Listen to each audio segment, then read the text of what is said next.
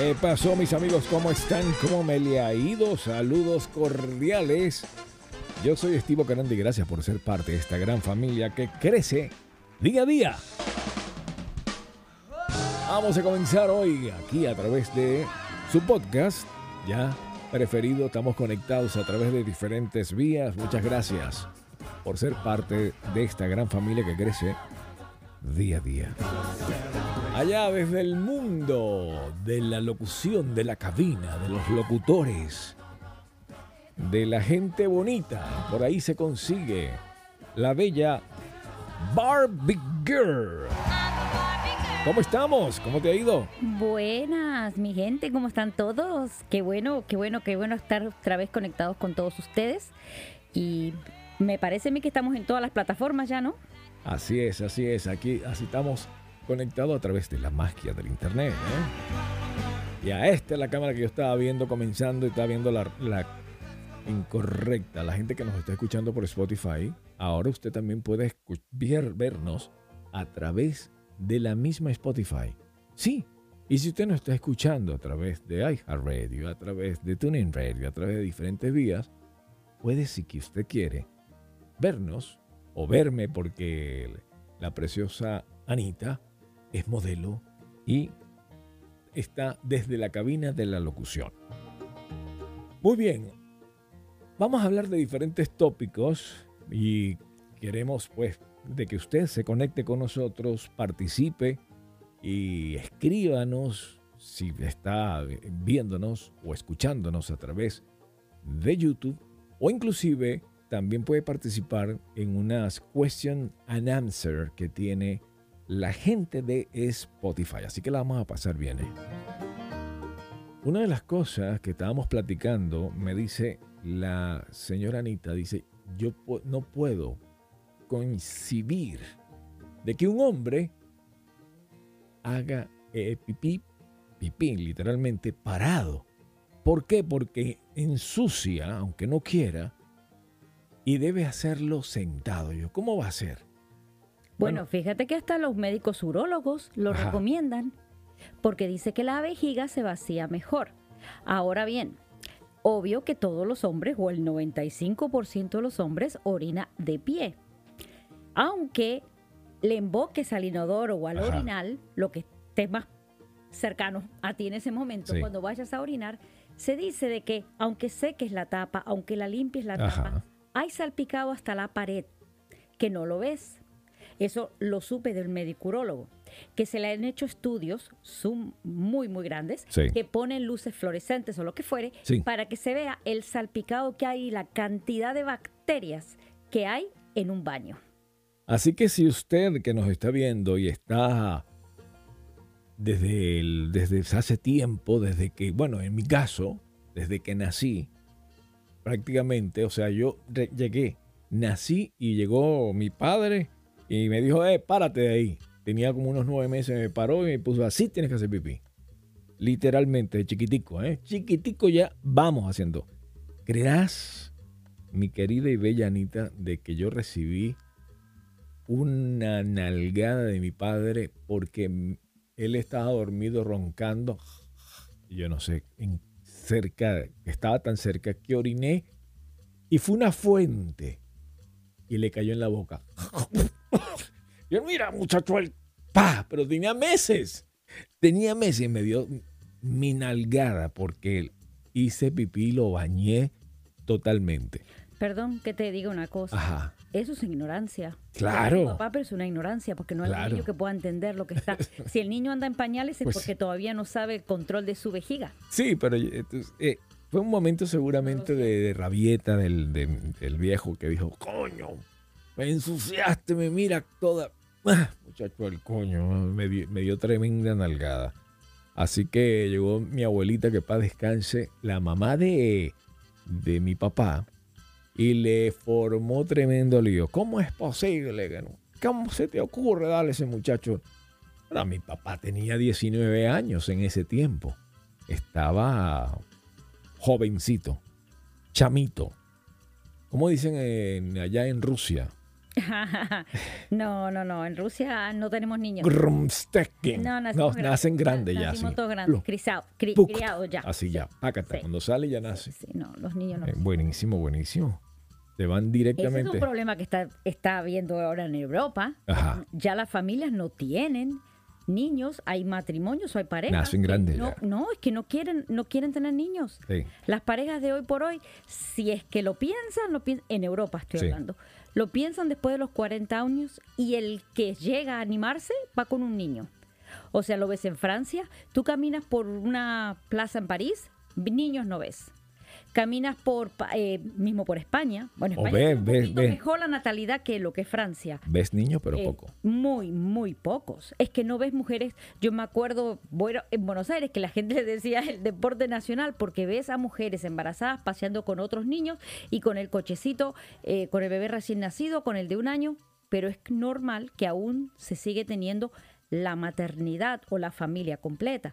Lo ves en Colombia, lo ves en Latinoamérica en general, pero te vas a Europa y ya casi no hay eh, niños. Ya, olvídate que eso era nazi hace cuántos años que prohibían tener más de un hijo. Ahora es en, Europa que no quieren tener. Tú sabes que estaba leyendo por allí eh, una parte de lo que está sucediendo en China, que antes llegaba, estaba prohibido que tuvieras dos o tres niños, estaba prohibido. Bueno, ahora resulta. ya estaba prohibido. estaba, estaba prohibido. Cero niños. O sea, es cierto, el segundo niño. El segundo estaba prohibido. con los mellizos no los. Ajá, ahí ya no es tu culpa. Pero, escúcheme bien, usted tenía un solo niño. Si usted tenía el segundo, se metía en un problema. Bueno, resulta que ahora hay un, tienen que, están motivando a que tengan niños, porque, pues si no va a desaparecer. China, de tantos chinos que, que habían por el mundo. Bueno, eso no se van a desaparecer nada, porque aquí, aquí tenemos para regalar, aquí en, aquí en Miami, está por ahí. Tú vas sí. y están... ¿Cómo no? Como los indios, ¿no? en India también hay 1.2. Sí. 1.2 billones. Imagínate. Hay una cantidad inmensa. Tremendo, grande. Tremendo, tremendo. Tremendo, tremendo. Bueno, señores, entonces, estábamos hablando de todo un poco y le hablaba de esto porque me quedó en la cabeza cuando mi hermano me dice, bueno, mira, yo tengo años ya haciendo del baño sentado. Yo, ¿cómo va a ser? ¿Cómo va a ser? No puede ser.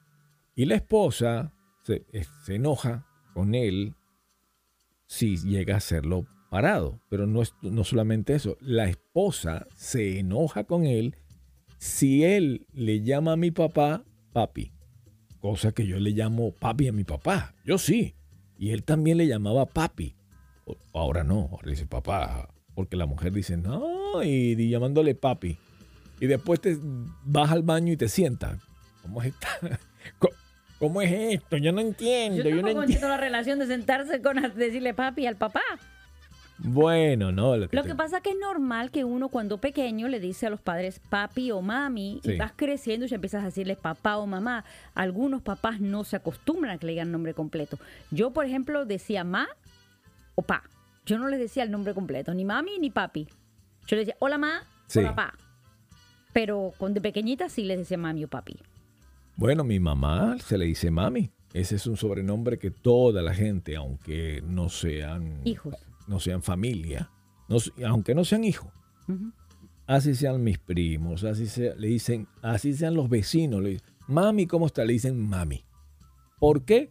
Porque como ella es maestra y tiene una, tiene una escuela, me imagino que eso. ¿Cinco niños tu madre? ¿Cuánto tuvo? Todos los niños de son de ella. seis hijos tuvo, sí, bastante. Pero de seis a todo el mundo le llama mami. mami.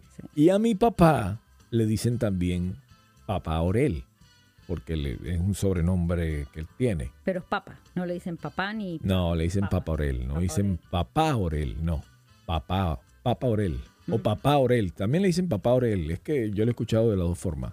Papá Orel o papá Orel, le dicen. Y no le dicen papá solamente, le dicen papá Orel.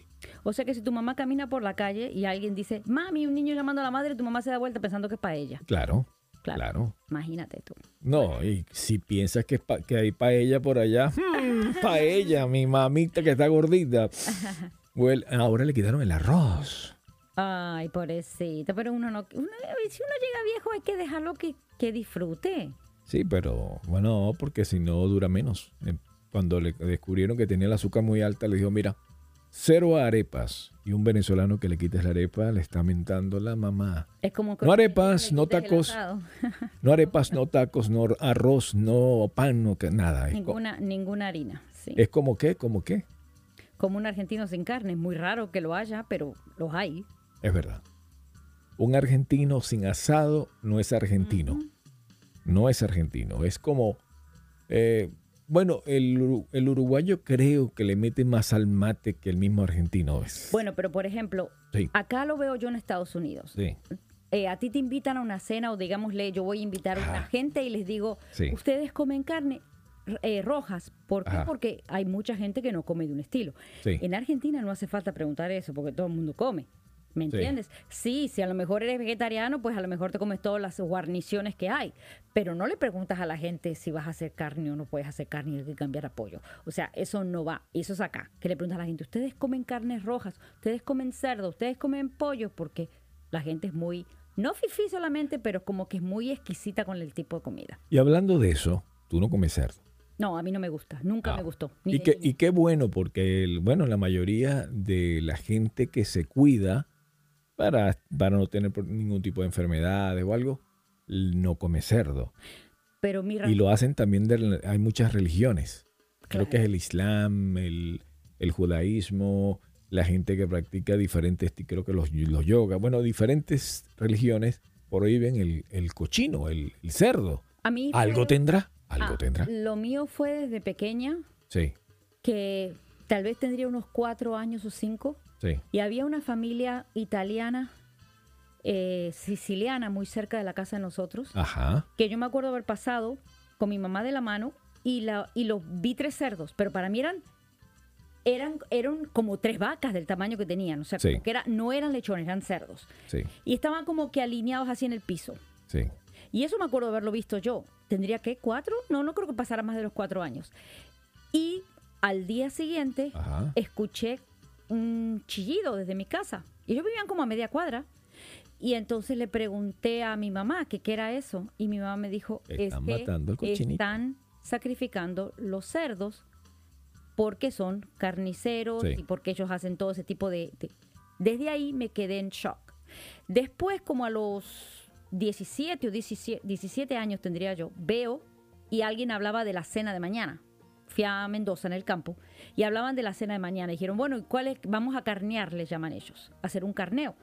Y entonces yo pregunté, ¿y eso qué es? Dice, no, que mañana vamos a matar, este es el lechón que vamos a comer, como hacen acá los cubanos, que van y los cogen vivo. Cuando yo vi al cerdito en el corral. No he visto a ninguno que, que, no lo cojan vivo. Y al día siguiente, no, no, no me estás hablando, que ellos lo compran vivo. Ellos van y lo escogen. Los cubanos en, Ah, lo escogen. Lo escogen. Ok. Correcto. No, hable bien.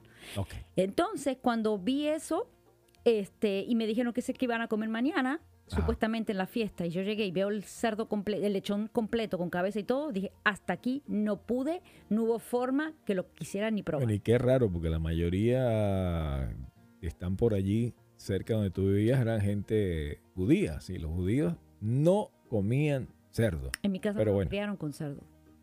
No, no, comían cerdo. Muy, muy, muy, pero muy rara vez mi madre hacía cerdo. Y hacía más bien un, lomo de cerdo, ¿no? En la olla o algo así, pero no. No, no.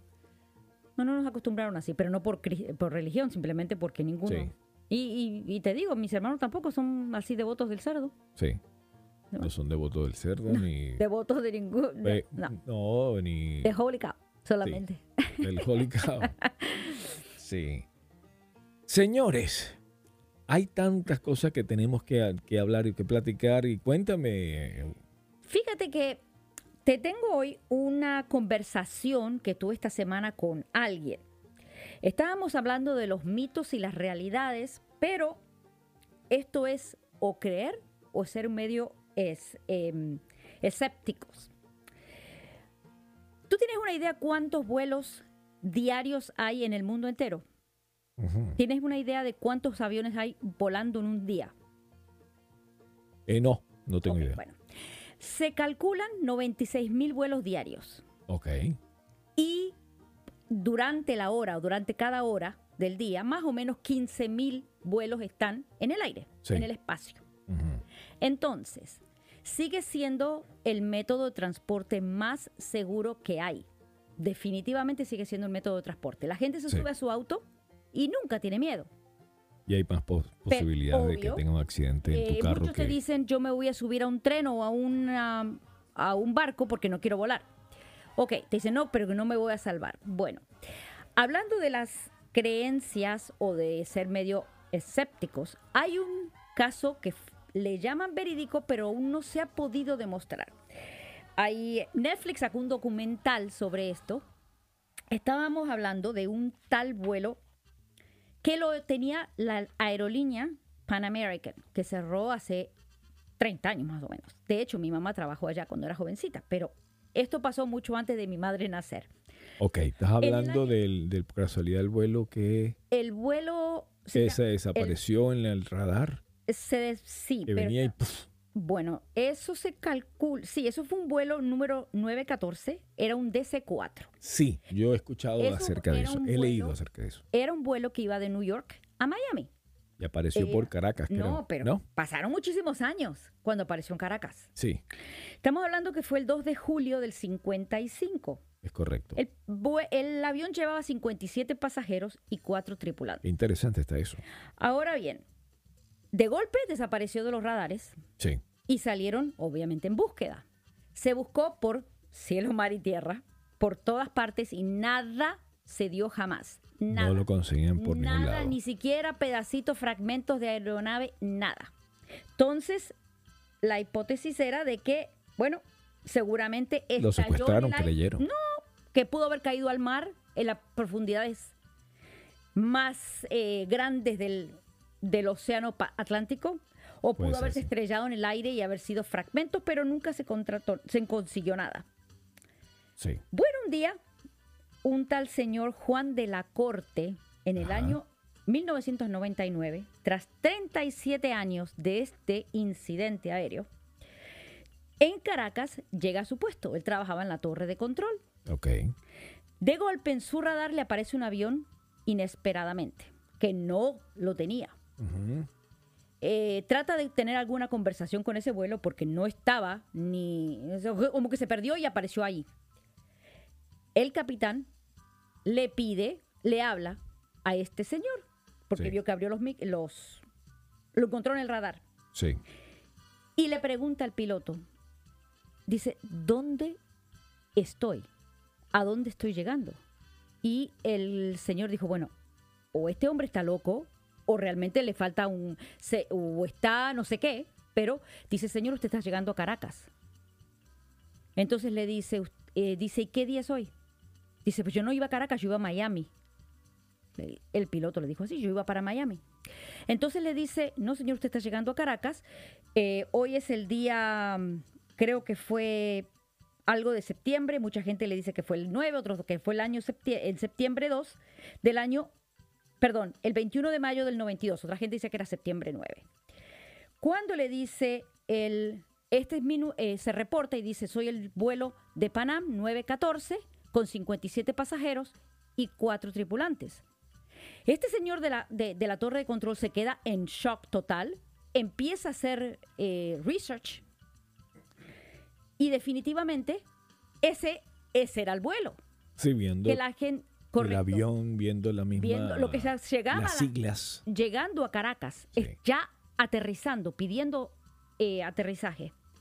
Cuando el señor Juan de la, de la Corte le pide a, que lo vayan a escoltar, los demás aviones o las la militares que vayan a escoltar el avión, cuando el piloto se da cuenta de que lo vienen a escoltar, levanta vuelo y se va. No llegó a, a dejarse eh, desembarcar. Ahí llegó el dicho de que ahí sí después llegó a Miami. Nunca hubo prueba alguna de eso, pero dicen que al llegar a Miami, el piloto dijo que él era el tal y tal y tal, que estaba en la fecha, que venía para el vuelo de Miami, que se había extraviado, se había ido para Caracas, que lo habían salido al radar y que venía. Y que dicen que la gente estaba igualita. Que no se habían llegó, que todo el mundo. Él al, ver que estaba en, en Venezuela, él no sospechó de que estaba en diferentes. le dijo, estoy en Caracas. Y cuando Correcto, dijo, Ay, me equivocaría, agarró y. ¡Ay, Dios! Dijo así. Estamos en el año 99, 92, perdón. Dice, ¡ay, Dios! Hizo así. No puede ser. Cuando vio que lo venían a escoltar, los demás aviones o la, eh, los militares, lo que fuere, se levantó vuelo, no quiso, no quiso eh, detenerse en Caracas. Bueno, y se perdió, se, se, perdió otra vez y aterrizó en Miami, supuestamente, dicen esa. Esa es la parte que no han podido comprobar. Pero que cuando llegó a Miami, todos los pasajeros estaban igualitos, seguía siendo la misma tripulación, estaban vestidos todos iguales y que el piloto saca de su bolsillo un almanaque del año 55 en perfecto estado. En perfecto estado. Entonces, esa es una de las cosas. Años más tarde, obviamente. No sacó, obviamente, un iPad ni nada de eso, pero sacó fue algo de la época y vestido de la gente de la época. Y la gente estaba igualita. Bueno, Ahora, déjame, déjame platicarte, déjame platicarte un poquito acerca de que hay no solamente eso, yo inclusive vi una película que, que pasó igual. Netflix la sacó, eso te iba a comentar, se llama Manifesto. La ah, sacó después de un tiempo. Ok, bueno, seguramente era acerca de ese, de ese, de ese mismo vuelo, pero yo vi la película y no solamente eso, sino también habían, hay gente, hay documentos que usted puede conseguir en la web donde están contando acerca de diferentes cosas. Por ejemplo, uno que llegó, aterrizó, toda la cuestión y después eh, estaban ellos, uh, tenían como relámpagos en la cabeza, en la mente, tenía como luces. Ellos no estaban bien, no habían quedado bien de, después de regresar. El tipo fue donde a ver a su esposa, imagínate, una, anciana. Ajá. Algo así, no sé cuánto tiempo pasó, pero estaba viva la persona, no había pero muerto. la parte que hay que saber si, eh, si estás, crees o no crees que pasó realmente. Bueno, si lo están diciendo, se puede pensar que, es, que pasó. Pero en el año 92 yo vivía, bueno, era muy, muy, muy pequeñita, pero realmente era casi el año que yo nací, pero la gente hablaba.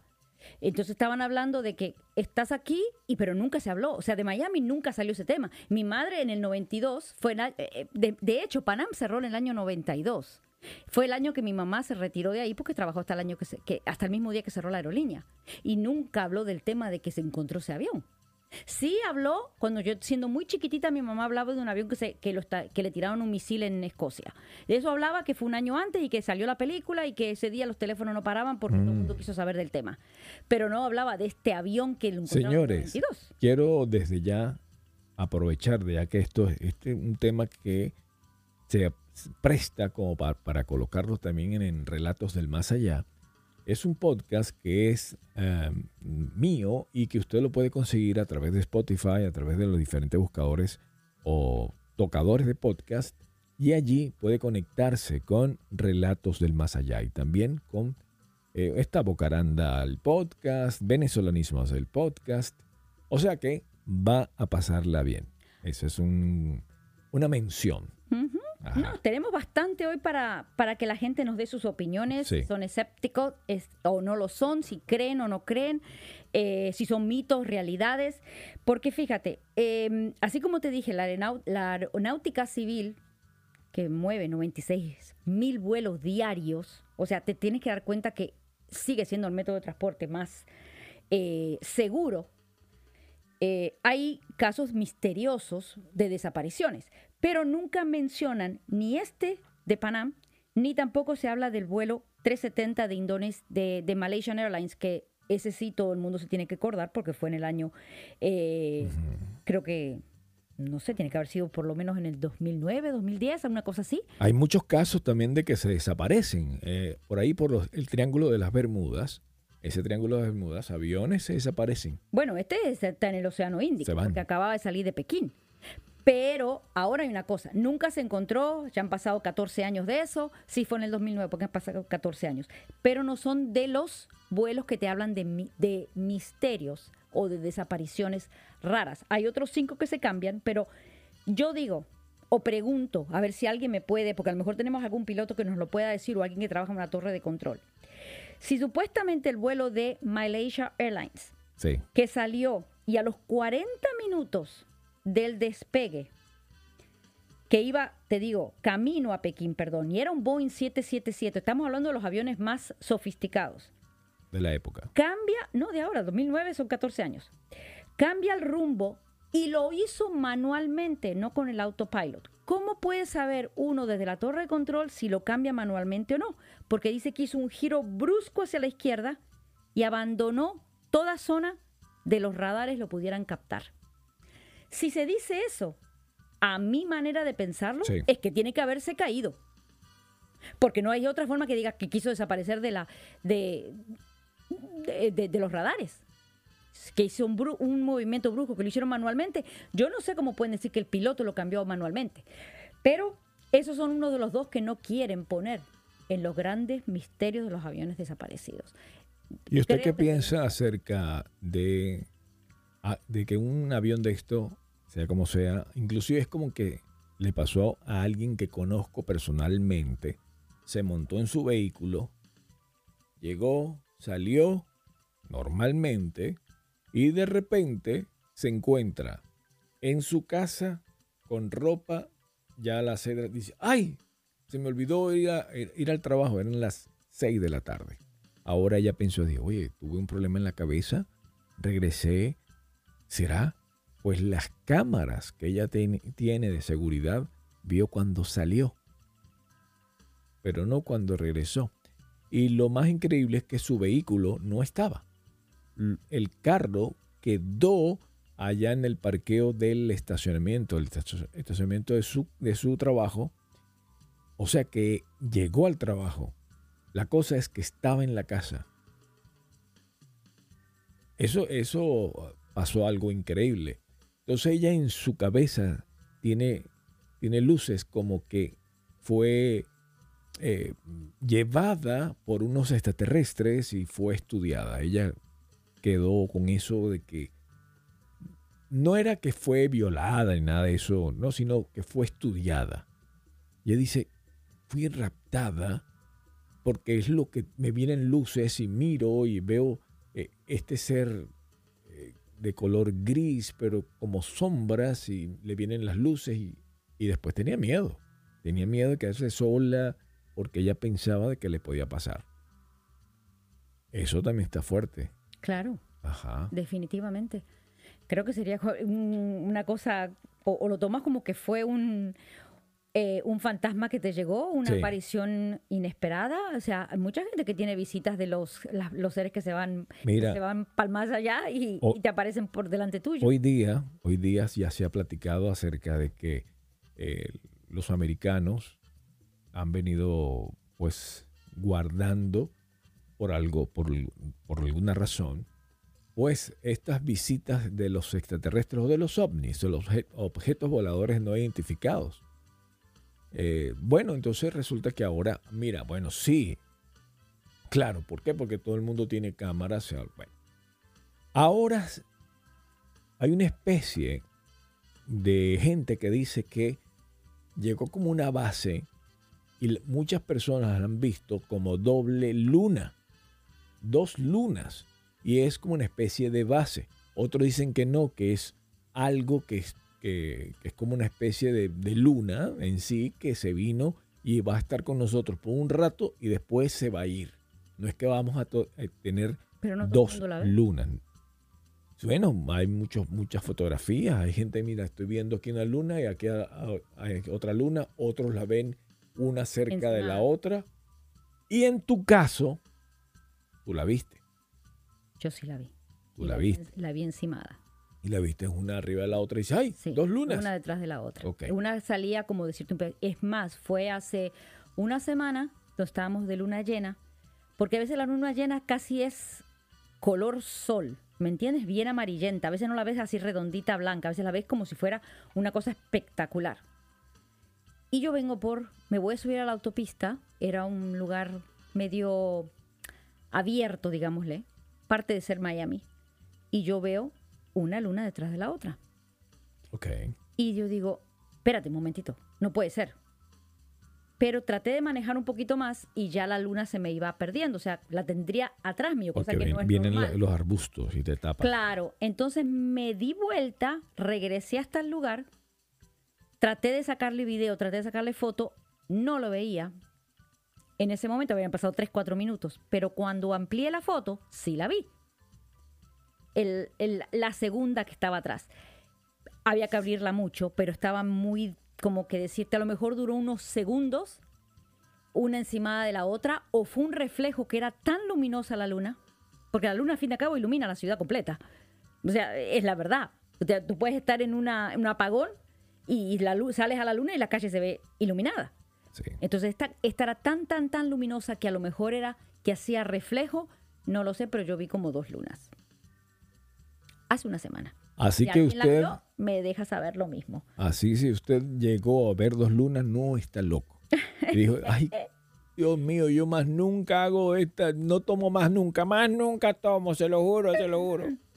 bueno, en fin, te voy a contar de los cinco mis eh, desapariciones misteriosas. A ver si alguno se las sabe, porque los otros dos que hablé, que son más, uno muy viejo y el otro no habíamos nacido, ni mi madre había nacido para esa época, y mucho menos yo. Pero el segundo sí, siendo más joven, más niña, quise decir. Ahora vienen los misteriosos.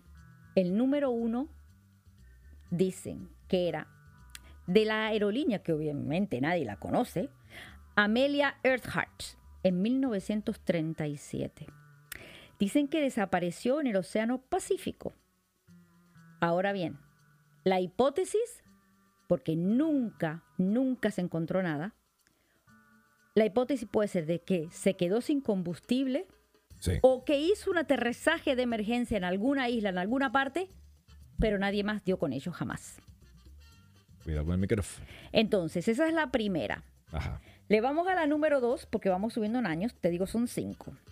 Esto es el vuelo 19, a lo que tú te referías ahora sobre los triángulos de las Bermudas, en el 1945. Se pierde un avión, se sale de los radares, no aparece. Mandan otro avión a, a buscarlo. El avión de rescate también desaparece. En la misma zona desaparece de los radares. Eso fue en el año 45. Nunca supieron la razón porque desapareció también el avión de rescate. El número 3 le vamos a eh, British Airways, pero era más, más chiquita, llamada British South. En el año 1947, en el mes de agosto, había una tormenta de nieve en los Andes increíble. Y esto era un vuelo que iba de Buenos Aires a Santiago de Chile. Pero en el año 2000, o sea, estamos hablando de 53 años más tarde, se encontraron restos, exploradores de los Andes encontraron restos del avión que tenía escrito S-T-E-N-D-S, que significa Standet, que era clave Morse, pero nadie sabe lo que significaba eso. También es un misterio. Al número 4 le vamos al vuelo 739 y hablando, préstame, préstame el micrófono para que no sea un monólogo. Le iba a decir, señores, hay tantas cosas de misterios que no solamente estamos, eh, puede suceder con, aviones, no, estamos hablando de, que puede suceder en su casa, y puede suceder eh, en la casa del, del, vecino, puede suceder inclusive a usted manejando. Esto me pasó y puede ser que sea producto pues de que uno estaba cansado. Venía manejando, era de noche, sumamente eh, como a las 3 de la mañana alrededor, y estaba sumamente cansado. Pero, pero estaba en mis cabales, o sea, me refiero, estaba despierto, cansado, pero despierto, y me llama la atención que veo eh, pájaros negros que están allí en, el, en un puente están, los árboles y veo los pájaros, muchos pájaros. Digo, ay, qué raro que estén esos pájaros allí. Pero cuando le pase de cerca, obvio que van a volar. Pues cuando me le acerco, no se apartan y al contrario, o sea, impactan el, el parabrisa, pero también veo que traspasan. Y entonces me doy cuenta que estoy, que están pasando alrededor mío. Y me asusté, obviamente. ¡Wow! Dios mío, ¿qué es esto? Y entonces viendo por el retrovisor y lo seguía viendo, pero les pasé. O sea, no fue que chocaron ni nada de eso, sino que los pasé y los vi, los seguía viendo. Pero, pero el retrovisor dije, wow, ¿qué es esto? ¿Qué fue lo que sucedió? Pero asustado de, de lo que había, que lo había vivido. Ahora, mucha gente que tú platicas de eso dice, yo lo he visto. Y en diferentes lugares. ¿Crees que son lugares más rurales o regularmente en cualquier No necesariamente, bueno, en ese lugar no hay nada. Nada, nada, nada. Eso fue en el Turnpike de, eh, de Florida, en el Turnpike de Florida, en ese trayecto está, no hay nada, no hay ninguna ciudad, ningún campo, pero vi pájaros. Eso fue. Pájaros negros. Estaban en, Pero no dice que también los pájaros se acercan a donde hay muerto. O a tierra también. Ok, pero, pero yo creía, si, hay, si son pájaros normales, cuando con tu carro, cuando los tocas, los vas a matar. No es que van a, traspasar tu vehículo y vas a seguir viéndolo normal, como que como, como un, un problema del Matrix, del, del, famoso, como que esto fuese algo malo. Algo malo no, como si fuese un juego, un game. Y entonces en el game hay errores. Por ejemplo, hay en el internet hay cierta gente que ven pájaros y está, por ejemplo, un gato. Me pareció gracioso. El gato paralizado, totalmente paralizado, tomando agua, pero se quedó paralizado. Y el tipo dice, pero qué vaina es esta. Creo que fue mexicano, decía, ¿me entiende? ¿Qué pasó con este? Y el gato ahí, de así, paralizado, y le dio la vuelta, y el gato ahí, todo paralizado, y de repente reacciona. Así mismo un pájaro, en el aire, sin moverse, ahí. Y viene alguien con una vara, lo toca y comienza el pájaro de nuevo a, moverse. Pero lo increíble es que si tú dices, ah, bueno, fue que se desmayó el pájaro. Sí, pero en el aire se desmayó. Ah, yo no sé si los pájaros se, desmayan. Y también... Ni idea. ¿Vos sabes? Claro que, se puede desmayar. Todo animal vivo puede desmayarse. un pero veterinario por ahí que nos escribe. No, por favor. Eso, eso, se supone que se desmaya. El rollo no es que se desmaye. Porque si un pájaro se desmaya, se cae. No es que se desmayó y quedó paralizado en el aire, como ese, que estaba así, paralizado, con sus alas abiertas, pero paralizado. Entonces, tú pensarás, bueno, una ráfaga de viento fuerte lo puede mantener. Es cierto, es cierto, pero ahí no había brisa. Y de paso no fue tan alto, era una cosa que con una vara lo tocaron y Wow. Y te voy a seguir contando de otros por allí, pero ahora te toca a ti. Ah, bueno, no, te voy a contar los últimos dos. Los últimos dos, a ver qué nos dicen eh, nuestros oyentes, a ver quién hace algún tipo de comentario. Como les digo, si son o no son creyentes, si están escépticos, si son mitos o realidades, pero bueno. En el número 4 está el vuelo 739, que era de Flying Tiger, que obviamente ya no existe, ni nadie escuchó, yo no había nacido tampoco, el año 62. Dice que era... Ni yo. No, no, imagínate, era como un vuelo militar que se iba hacia Vietnam. Eh, dicen otros vuelos que estaban cerca, como te digo, hay, no creo que en el año 62 hubieran 96 mil vuelos diarios como ahora, pero eh, a lo mejor había unos cuantos miles. Dice otro avión que vio una bola de fuego en el aire que lo refieren a eso. Después te cuento algo acerca de bolas de fuego. Ah, y en el último caso está el vuelo de Air France, que era el 7. Ok, páramelo ahí porque ya, ya me cambiaste de historia. Ah, bueno, como dijiste que después no. hablabas. Claro. Ah, ya, hablaste de ese, después me brincas el otro porque ya vas a agotar todas tus historias. Dale. Cuando hablaste de la bola de fuego, hay muchas personas que hablan y platican acerca de esa bola de fuego, que la ven y sobre todo los que manejan de noche como los taxistas, los, ah, de Uber, que son los mismos taxis, los de los que reparten, los camioneros y muchos que trabajan de noche, ven cosas extrañas. No son o meteoritos o mm, no, no. Te voy a explicar por qué. Porque esta bola, otros le llaman que son brujas. Los, los mexicanos le llaman a esas bolas de fuego brujas, porque la ven mucho allá. Yo no he visto. ¿Quién fue que me contó? A mí me contaron que sí, que se lo habían visto. Inclusive hay muchas historias de que eh, la bola te alcanza, tú vas manejando, va a la velocidad de tu vehículo y alcanza, la puedes mirar puede hasta inclusive pasar por arriba y, viene para acá. Y la ves ahora aquí. Y vas a... ¿Eso no será estrella, fugaz? Una estrella fugaz que venga alrededor tuyo, jamás. Entiéndelo que una estrella fugaz que va de abajo, que sí lo he visto. Yo sí he visto estrellas fugaces que caen y ya. Eso sí. vi una en el Trampoline también, en aquella oscuridad, vi, pero después eh, hablé con otros y me dicen, no, yo vi que aquello que caía, bueno.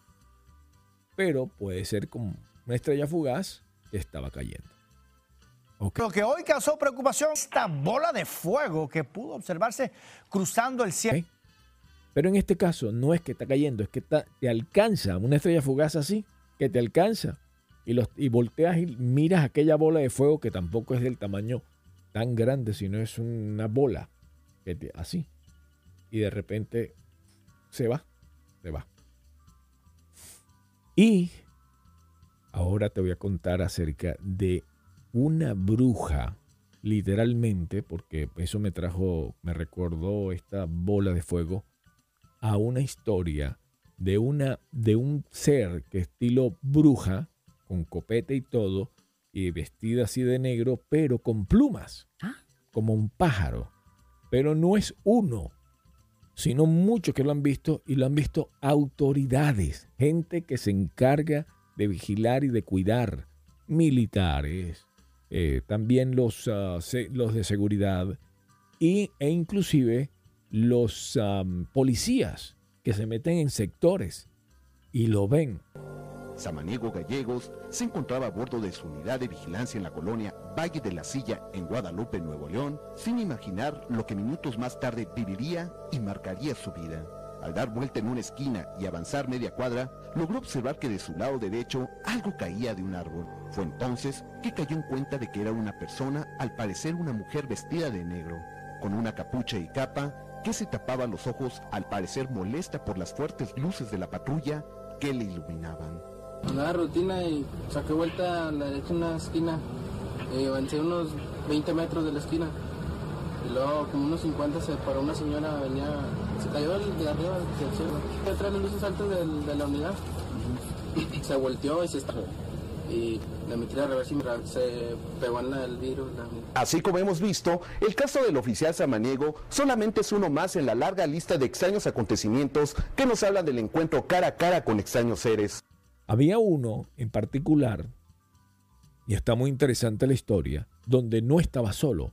Eran tres policías donde ven a estos animales, estos pájaros que se ponen, que llegan y, los, y, ven aquello y dicen, escóndete, escóndete. Y se esconden y dicen, ni palo que vamos a salir, ni a, ni a palo, vamos a quedarnos acá. Y lo veían desde lejos, donde estaban estos animales que estaban ahí en los árboles, eran como pájaros gigantes y de pronto bajaron y estaban allí caminando.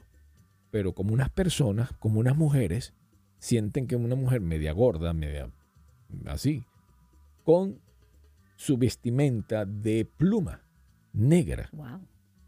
Y parece como si volaran en una escoba, pero sin escoba. Es súper interesante que vuelan y se y parece que tuvieran una escoba, pero no tienen escoba. ¿Y de dónde saldrán? ¿A dónde irán? Así que... ¿Ese es el misterio? Bueno, es que nadie tiene esa respuesta ni, nadie sabe. Obviamente si supieran ya... Pero creo que la cuestión de las brujas, ah, eh, pienso que es lo mismo que, bueno, bien, los niños te dicen que unicornios, o bien, todos sabemos que los unicornios no existen, ¿no? Pero si tú miras una cajita de Altoids, mentas, y te dicen los componentes, no sé últimamente, pero hace unos cuantos añitos, un día lo leo y estoy con una amiga mía que tenemos como 16, 17 años cada una. Y decía que uno de los componentes o de los ingredientes era sirena. O sea, mermaid. Y me dice mi amiga, las sirenas no existen. Lo que pasa es que las sirenas las vemos como mujer bonita, siempre. Atractiva de cabellera. La sirena es un animal, obviamente es un animal del mar, enorme, pero feo, que tiene aspecto de persona, la parte superior, la parte del frente, la cabeza y eso. y, y la cola larga. Hay muy pocos, pero es como negro, feo que dos o tres veces han sacado fotografías de eso. A eso le refieren como mermaid. Entonces están usando una fantasía creada de algo que a lo mejor, como del mar, que existen los volvos marinos, el elefante marino. Eh, Pero no, no, no, no, no. No es que eh, los marineros ven o están comiendo una, una menta y dijeron, ah, bueno, no. Ellos ven literalmente una mujer cantándoles, cantándoles, salen cantándolo y entonces muchos de ellos eh, la escuchan y siguen y se ahogan. O sea, se van así y van y se lanzan al mar y se ahogan. Pero es como... una mujer bonita, es una cosa fea, morrón casi negra y tiene más aspecto de hombre con pelo largo que de mujer, pero dicen que hace sonidos que parecen música. Entonces, el que sepa, nos cuenta, porque la verdad, yo no creo en los mermaids. Creo en ese animal raro del mar. Creo, mira, yo voy más con los extraterrestres. Pienso que la mayoría de, de los sucesos, de los espíritus, de los fantasmas, de los duendes, todas esas entidades que la gente ha escuchado, que ha mirado, esa bola de fuego, ese pájaro que, que estaba volando entre varios e iguales, pienso que son extraterrestres. Porque ya estamos grandecitos para como, como seguir creyendo en tonterías, en, en, ah, bueno, esto es esto, ¿no? Caramba, imagínate tú, vamos a imaginarnos que tenemos la tecnología avanzada, ¿ok? Piense usted por un segundo, o mejor dicho, por, un, por, este, por este minuto, de que tenemos la tecnología más avanzada. Y resulta que vamos a ir a un planeta de, donde hay una cantidad de gente analfabeta o gente que no tiene suficiente ni cultura, ni, ni estudios, ni nada. Y tú les vas a llegar. ¿Y qué dice? Oye, vamos a, vamos a decir que somos Dios. Somos dioses. ¿Se imaginan aquellos indios de América cuando vieron estos dioses que venían de España? Ellos podían jurar y perjurar que eran dioses cuando este tipo levantó el, yesquero y hizo y alumbró aquello dijo, este es Dios. Más de uno en la actualidad te llega a salir un extraterrestre, más de uno le prende la vela y, le reza. Sí, sí, sí, lo creo. Lo creo. Ahora, Imagínate que le salió a un indio en, aquella época y le puso el nombre de Guadalupe. El hecho de que alguien, una persona, estaba hablando de una persona que tenga la tecnología de, plasmarse, de, salirle. ¿Por qué le sale? Bueno, porque hay la tecnología como el iPhone o como cualquier cosa Imagínate, el iPhone es una piedra, esto es una piedra, por decirlo así, una piedra lisa.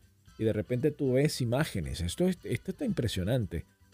Esto lo ve un indio de aquella época y el tipo cree que soy yo, Dios. Yo puedo llegar con este iPhone nada más y el tipo jura que soy Dios. Porque me escucha hablar diferente, porque me mira. Imagínense en un lugar donde todo el mundo es morenito. O al revés, todo el mundo es blanco y llega morenito. Y esta gente no tiene ningún tipo de, enseñanza, de cultura, lo que sea. Viven muy primitivos. Primitivos. entonces le habla, le dice, mira, esto es lo que hago. Fuego. Y me desaparezco aquí, aparezco por allá, porque tengo la tecnología de poder plasmarme acá, porque son como especie de rayos, qué sé yo, lo que sea y después te pongo a ti aquí, en el pecho, una, una fotografía. Es que no es foto ni siquiera, es algo, un dibujo o algo, y tú juras que, soy Dios. Me, me, refiero a que mucha gente ha visto extraterrestre y piensa que son ángeles, que son dioses, que son, qué sé yo, que son aviones, mira, que por decirlo de esta forma, y son naves. Está muy, muy, pero muy, muy interesante, señoras y señores, y usted tiene en su, en su poder el saber si eso que, que usted está creyendo, usted sigue creyendo en que es eh, no sé, un ángel, un aparecido, o puede ser un extraterrestre. Porque pueden jugar con, con, tu, contigo, pueden jugar con tu forma de pensar. ¿Qué crees tú, mi querida? Eh, obviamente nunca me vi con un extraterrestre, eh, pero que tiene que haber vida en otro planeta, definitivamente. Hay cosas que uno... Eh, ¿Por qué vamos a ser nosotros los elegidos los únicos que vamos a estar en el mundo, en, ese en el universo, en la galaxia completa? Si se ha descubierto que hay muchos planetas. Se ha visto que en uno hay agua y en otro hay gas, quiere decir que hay vida en otro planeta. Hay unos que dicen que están interesados en el oro, se llevan el oro nuestro, están interesados en ello, por eso es que el gobierno dijo, ok, vamos a hacer esto, tráigame el oro y le damos papeles y que el oro no existe. ¿Dónde está? ¿Dónde está, el oro? Eso es una de las cosas que dicen que no hay ningún banco que tenga oro porque lo están dando a estos seres. Eso es uno. Y lo cambian por enseñanza de tecnología, lo cambian por el famoso espejo.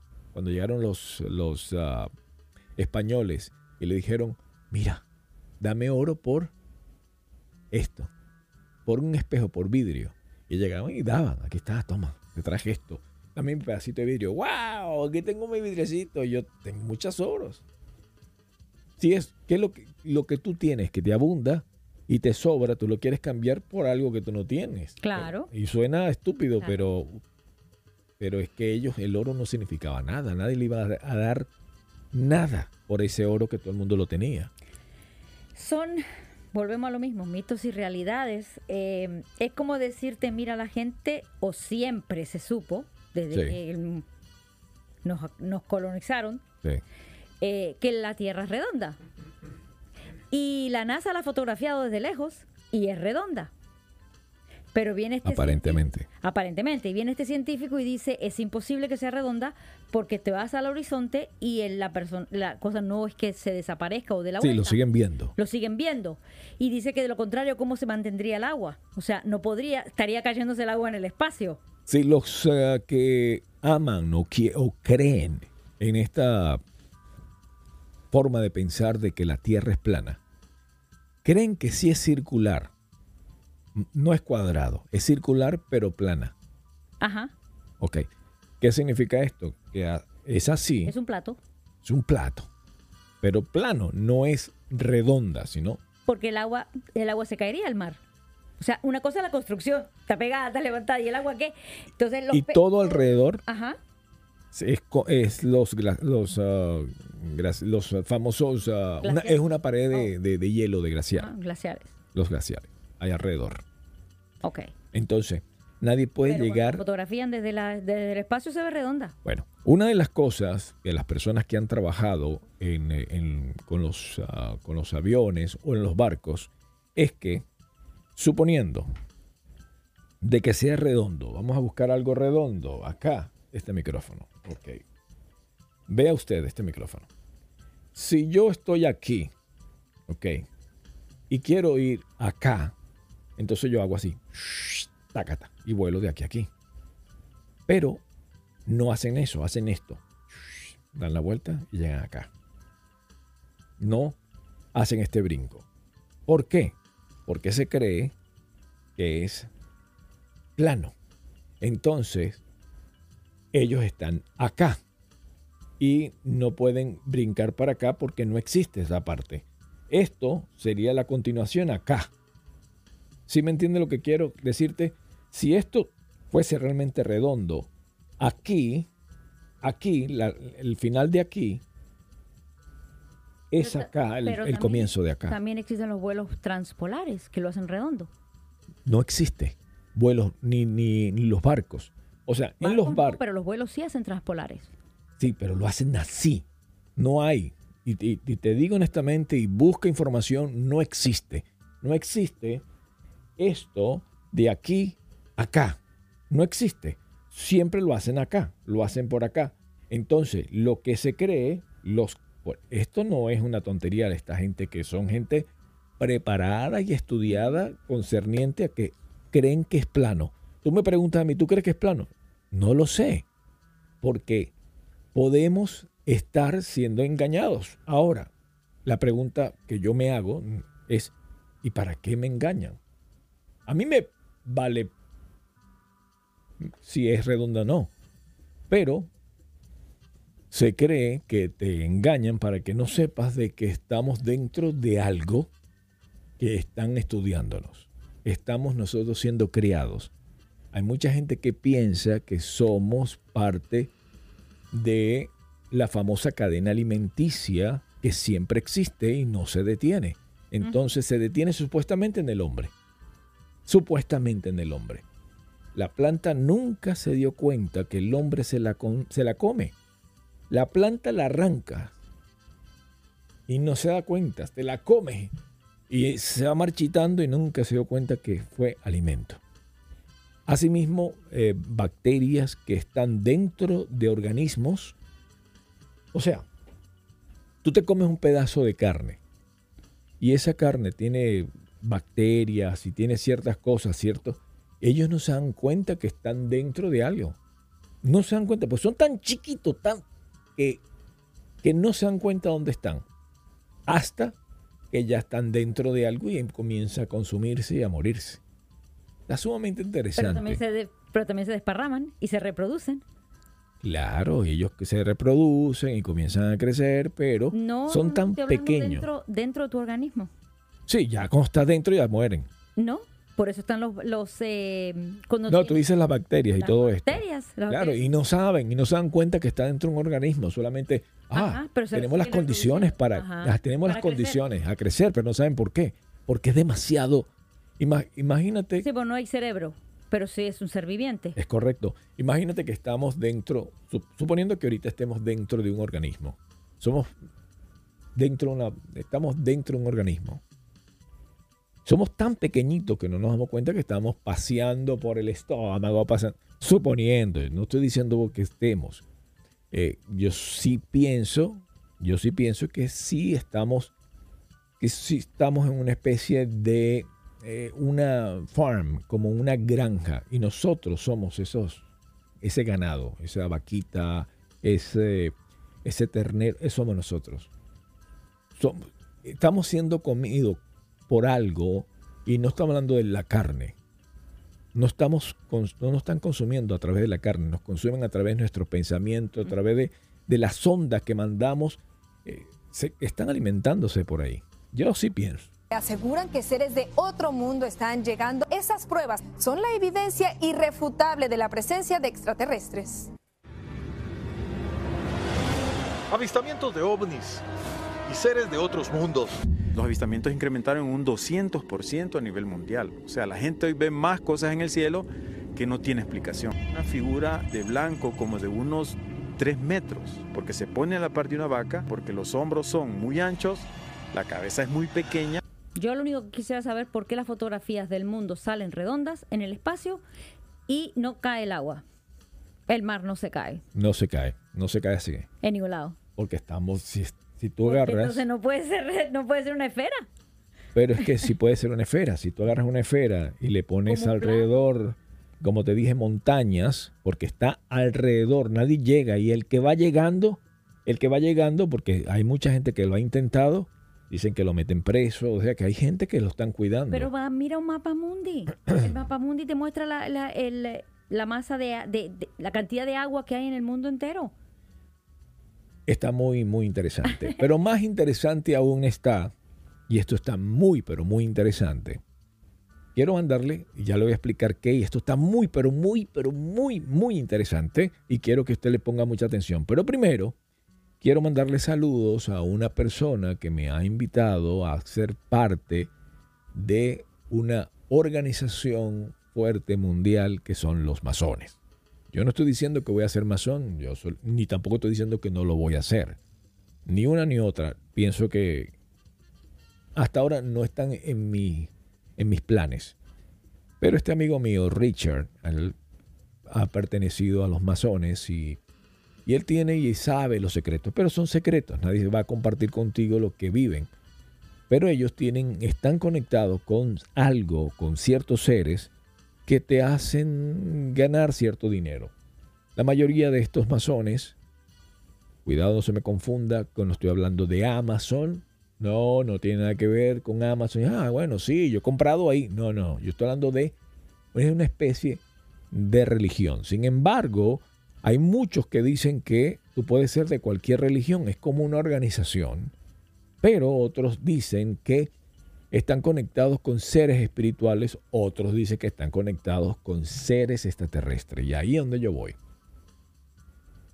Ellos podrían estar conectados con seres, con seres extraterrestres creyendo que son seres espirituales, como usted. De repente, todos los días usted ora y se conecta con un ser, con un ser extraterrestre, pero usted cree que es espiritual. Usted puede pensar que está comunicándose, llámese ángeles, llámese Dios, llámese yo no sé qué, y usted está conectándose con algo, con un ser que te ayuda. Ahora, ¿a ti te preocupa saber si es extraterrestre o no? No te importa. A ti lo que te importa es el resultado final. Te están ayudando. gratis, no creo. Tarde o temprano tiene que haber un intercambio. Gratis no existe nada, ¿no piensa usted? claro, claro. Exacto. El día que uno se muera y se vuelve un ángel también será lo mismo. Tendrás que... No creo. No creo que ¿Tú no crees que la, no, la gente no se vuelve ángel? No. Ellos son ellos y nosotros somos nosotros. Entonces, ¿qué pasa cuando tú te mueres? Yo pienso que, tú estás dando alimento. Estás mientras estés vivo, tú estás dando alimento a través de tus pensamientos, a través de, las, de esas oraciones. Cuando tú oras, estás preocupado, ese es un o sea, que tú crees que una vez que vas para el cementerio, ya de ahí no, no existe nada. No vas para el cielo, no vas para ninguna parte. No, sí, sí pienso. Sí pienso, pero ya no, no eres ángel. O sea, no te vas a convertir en un ángel. No, porque eso, ellos son una especie. ¿Y cómo usted cree? Y está en la Biblia. Ahora. ¿Qué es tú que es el cielo? Buena pregunta sería, bueno, fíjate que hay personas, sobre todo em, gente que lee la Biblia, porque hay diferentes Biblias, la gente ha cambiado las Biblias, la Biblia de los testigos de Jehová es totalmente diferente a, a lo de la Iglesia Católica, que tiene muchos más libros que lo normal la, de la, la, gente de los em, cristianos totalmente diferente a los católicos. O sea, sí tienen muchas. Tiene menos versos, sí. Pero tienen, y, le cambian ciertas palabras, o sea, todo han, han, han hecho un desastre. Hay ciertos rabinos, no, no solamente rabinos, el, pueblo de, los judíos o sea, ellos ponen o prenden una especie de vela eh, cuando están haciendo una especie de fiestas, como cuando, como por tristeza, cuando perdieron el templo, ellos prenden su vela acerca de el, cuando perdieron el templo, y otra cuando agarraron la Biblia y, la, y le hicieron traducciones. Siente que la traducción, por muy buena que sea, no es igual a cuando tú lo lees directamente. Claro que no. Es idéntico. Claro que no, porque hay idiomas que tienen menos vocabulario que otros. Claro, y sobre todo la Biblia, eh, la original, en hebreo no hay vocales. Entonces, para poder darle sentido a eso, tú tienes que, que ver la interpretación. Como, por ejemplo, y llegó una llama. Tú dices, llegó una llama. Una persona que lo leyó, dice, llegó una llama, una candela bajo del cielo, ¿te imaginas? Llegó una llama. Le pregunta a un peruano, dice el peruano, ah, pues, pues llegó un perrito, así como un animalito, se acercó y, ah, una llama, es un animal. Especie de perro, un poquito más grande, obviamente, que escupe. Ok, una llama. Pero otro puede pensar, dice, no, esto no es una llama, sino es que él estaba, ¿qué? haciendo un llamado. Llamado. Entonces, es depende de lo que, cómo lo estás interpretando. Está muy interesante. Y de ahí es donde sale otro libro que viene siendo hablado, pero ahora lo han escrito, que le llaman el Talmud. El, es un tipo de enseñanza verbal para poder explicarte la Biblia. Entonces, asimismo, la, Reina Valera, todo esto, mire, cuando uno habla de las cosas de verdad, mira, ahí está. Hablando de cosas misteriosas. Dímelo. uno de esos. ¿Qué? Un panel se te cayó porque estabas hablando de cosas misteriosas. Sí, es lo que estoy diciendo, es lo que estoy hablando, estoy diciendo que, eso me está diciendo que lo que estoy hablando es cierto. Ahí está. Cuando la cosa es verdad, pasan cosas, ¿no? Como diciendo, ah, mira, ahí está. Ahí están las diferencias Demostrándote. entre mitos y realidades. Ahí hay una realidad. En la realidad. ¿Qué sucedió? La gente que nos está escuchando a través de Spotify, pues resulta que estamos conversando acerca de las diferentes Biblias que han sido cambiadas y la- una de las que más gente escucha, es la- eh, o perdón, lee, es la Reina Valera y es una de las que tienen más errores. También la, la católica, la católica más todavía, tiene libros hasta inclusive prohibidos. Entonces, si la religión, o sea, estamos hablando, si la original, si el- el- la gente que hizo los tacos son los mexicanos, ahora resulta que Taco Bell en América, un gringo, dice que debería ser el taco así y por ende, este es el taco. Eso no son. Esto es mejor. Yo soy más que tú, yo sé más que tú. Tú sí eres bárbaro. No, no, no, no, no, no, no, esto es mejor. Por eso no hay mexicano que entre un Taco Bell. Jamás. Ah, no, sí hay, sí hay, se lo comen. Por hambre en carretera puede ser, pero Sí por hay. elección ninguno entra para Taco Bell. Sí hay, igual que hay judíos que se vuelven cristianos y empiezan a agarrar la, la Reina Valera y empiezan a leerlo. Eso es así. Así que no hay problema, eso es.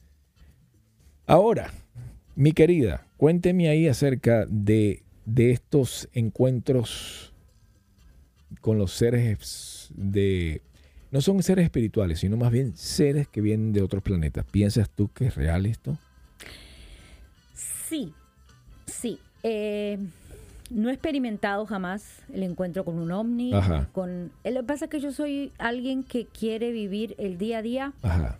Soy persona que no quiere tener encuentros con eh, Con los ninguna- muertos. Eh, eh, No, no quiero experimentar eso. Entonces creo tal vez por eso no se me acerquen. Sí. eh, mucho menos con los demonios y esas cosas. No, no, no, no me interesa. Ay, me da miedo, Dios mío, auxilio. no, no, no. eh, creo que yo vivo una vida de, de felicidad y creo que Ajá. eso no lo atraigo, no lo quiero experimentar. No sé, está como que hasta que no lo vea, no lo crea. Pero quisiera no podemos, podemos hacer un llamado a los seres espirituales que para que te para que te salgan y tú puedas no hablar quiero, o no, no, quieres. que va. No, no, No lo me permites. No, no, no. no, Yo estoy no de acuerdo interesa. entonces que No no, que no lo veas, No. que no sientas. No lo quiero sentir, había un amigo, no lo quiero un- experimentar. había un amigo que decía, eh, esto es un, no un amigo, no un primo, se llama Enrico Sa- Sabatino. Saludos. Enrico llegó y dijo, no, porque yo he visto. Le digo, no, señor, eso no es así. Porque yo he leído acerca de que las estrellas fugaces son de esta manera. Que no, peleando él y yo en una oscuridad del, de Montalbán en Venezuela. Éramos Boy Scouts, chiquitos, jovencitos los dos, y estábamos con par de linternas buscando leñas, yo no sé qué, lejos de- de nuestra carpa, donde estaban los demás, donde estaba el Scouter y, y los demás eh, muchachos y, y los Boy Scouts y los uh, lobatos y lo que sea. Entonces estábamos ahí, de repente le digo, ojalá, pero bravo, enojado, ojalá saliera una en este momento para que tú veas. Y señalo así y sale aquella luz cayendo. Yo digo, y empieza aquello a caer. Y yo me quedo y digo, mira, mira, primo, mira. Y volteo. Mi primo ya estaba. Enrico Sabatino, el ingeniero, actualmente ingeniero, se perdió. Me dejó botado y dejó tirada la linterna. Saltó. Se le cayó la linterna Ay, ay, no, y yo- comencé a no correr detrás de él y buscándole. Yo no sabía ni cómo llegar, Dios mío. Empecé a correr, correr, correr, pero correr, porque él me había dejado. Y llegamos. Tremenda historia. Yo no quisiera vivir en los bosques porque también hay un montón de historias Claro. en los bosques. No, a mí me da miedo hasta los animales. Esto, Eh, ¿Quién, imagínate quién cree una en el Bigfoot? ¿Cómo se llama el Bigfoot en español? Pie grande no se puede llamar. pie grande, sí se llama. ¿Así se llama? Sí. ¿Qué es eso? ¿Un animal? ¿Un oso? ¿Qué es? Un ah, chimpancé gigante. No, pues eh, pienso que es un- yo un soy oso. un extraterrestre, chica. Yo estoy siempre convencido de que los extraterrestres están con nosotros Ve, desde porque hace a mí mucho no me gusta tiempo. hacer camping, no lo hago. Me- a mí no me... La gente dice, ay, vivir en el medio del bosque, qué lindo. No, ¿qué va? No, no, no, yo soy persona de ciudad. Y mucha gente ha hablado que... que- han visto ese animal, Sí, pero, pero gente que es heavy, que pero gente que le gusta meterse en el... a buscarlos. Sí. A buscarlos y a provocarlos, que especialmente de noche. Porque dicen que de día no salen. Entonces, ¿dónde se meten? Si no salen de día. ¿Quién de nuestros oyentes ha pasado por ahí, por ahí algún, algún bosque que nos pueda contar eso? Estoy seguro que hay mucha gente que, le, que ha vivido eh, cosas impresionantes. Mira, eh, te voy a contar una historia. Como tú bien sabes, yo he sido empresario y he tenido que estar en diferentes tipos de negocios. He sido locutor, eh, bueno, el locutor soy todavía porque tengo mi, mi cabina y hago las voces para clientes. Pero me refiero es que en ese momento te pones a hacer diferentes tipos de trabajos para que entre la platica.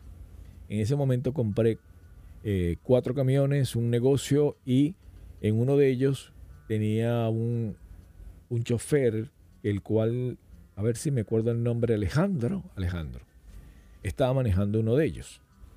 Correcto. Alejandro llega y tiene problemas y me dijo, ven a buscar el camión que tengo problemas porque mm, eh, mi esposa creo que va a dar a luz, que ya está el, y tenía, tuve que volar y buscarlo. Cuando fui a, buscarlo, fui a entregar la carga que él eh, tenía pautada y después descubrí que él le tenía miedo a ese lugar. Tanto que prefirió... Dejar el trabajo.